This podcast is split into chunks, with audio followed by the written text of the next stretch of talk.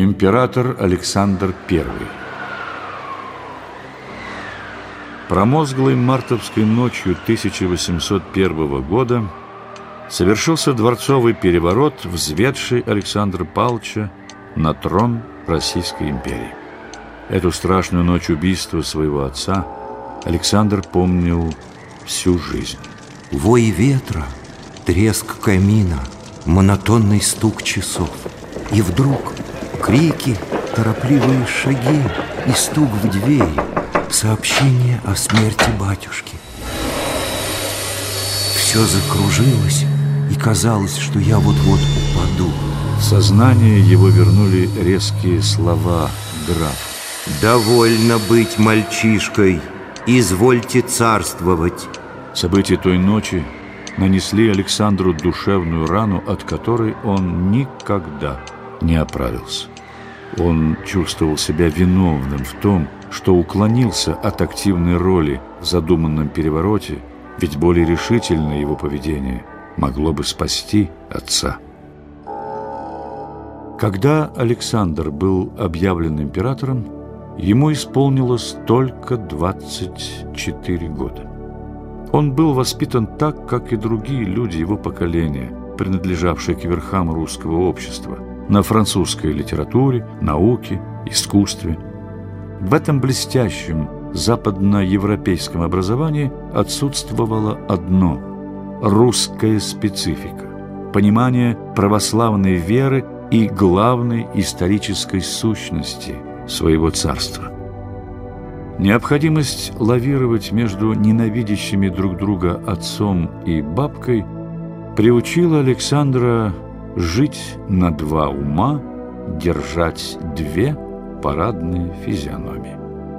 Став сам императором, он словно искал верный путь, сомневался, делал шаг то в одну, то в другую сторону и вновь отступал, боясь зайти не туда. Пушкин, будучи на Кавказе, увидел однажды мраморный бюст императора, у которого брови были нахмурены, а на губах улыбка. Это дало повод поэту написать его известную эпиграмму. Напрасно видят тут ошибку. Рука искусства навела на мрамор этих уст улыбку И гнев на хладный лоск чела. Недаром лик сей двуязычен, Таков и был сей властелин, К противу чувствиям привычен, В лице и в жизни орликин.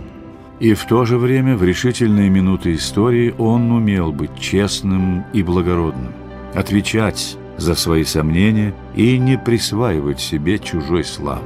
Так, после поражения под Аустерлицем, царь основную тяжесть вины взял на себя. Он не стал винить в поражении Кутузова, хотя именно тот руководил боевыми действиями. Позже Александр так оценивал эти события. «Я был молод и неопытен. Кутузов говорил мне, что нам надо было действовать иначе но ему следовало быть в своих мнениях настойчивее.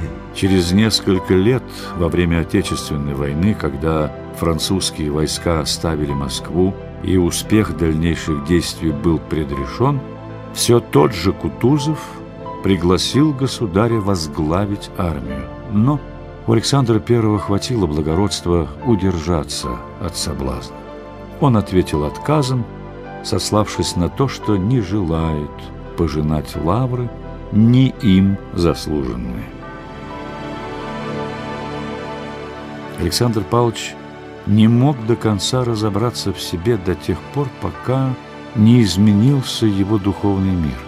В этом ему помогла Отечественная война 1812 года. Нашествие Наполеона встряхнуло и все светское общество, в котором на смену вольнодумству и материализму пришла религиозность. Будучи равнодушным к религии, Александр впервые в 1812 году прочитал Евангелие и был поражен необычайностью этой книги. Впоследствии император говорил, «Я пожирал Библию, находя, что ее слова вливают новый, никогда не испытанный мир в мое сердце и удовлетворяют жажду моей души. Господь по своей благости даровал мне своим духом разуметь то, что я читал. Его трепетное отношение к священному писанию хорошо иллюстрирует один случай. Однажды накануне Рождества государь проезжал мимо почтовой станции. Зайдя в помещение, он увидел развернутую Библию. «Читаешь ли ее?» – спросил Александр у станционного смотрителя. «А как же? Каждый вечер, Ваше Величество!» – бойко ответил тот. Удовлетворившись ответом, царь выслал смотрителя из избы, вынул из бумажника пять сотенных ассигнаций, по тем временам деньги немалые, положил их между страницами и уехал. Через месяц на обратном пути государь опять заехал на эту станцию. Войдя в избу, увидел священное писание, открытое на том же месте, и спросил у смотрителя. «Читал ли книгу после нашего расставания?» «Конечно, Ваше Величество», — заверил смотритель. Александр перелистал страницы. Ассигнации лежали на прежнем месте. «Ищите прежде Царство Божие, а все остальное приложится вам» укорил император остолбеневшего лицемера и приказал деньги из книги раздать беднякам. Читая Библию, Александр все более убеждался в своей духовной слабости и нищете. Нет никакого благочестивейшего и самодержавнейшего монарха, а есть лишь несчастный, слабый, самолюбивый, замученный совестью, запутавшийся в ужасных противоречиях человек.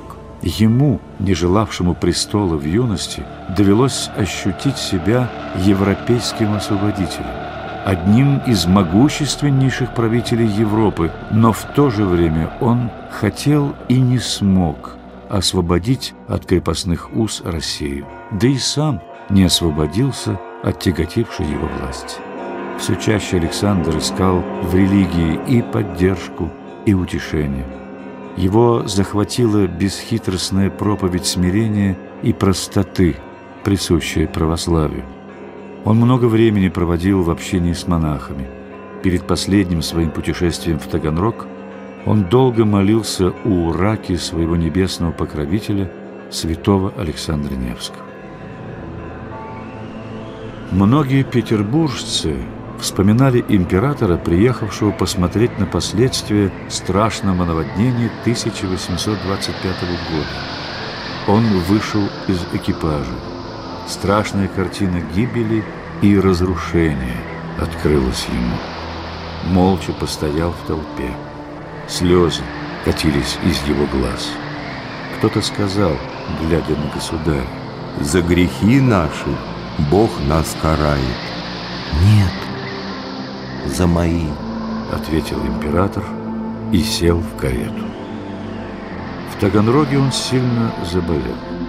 За три дня до смерти, по совету супруги, государь причастился святых тайн. 19 ноября 1825 года Александр не стал.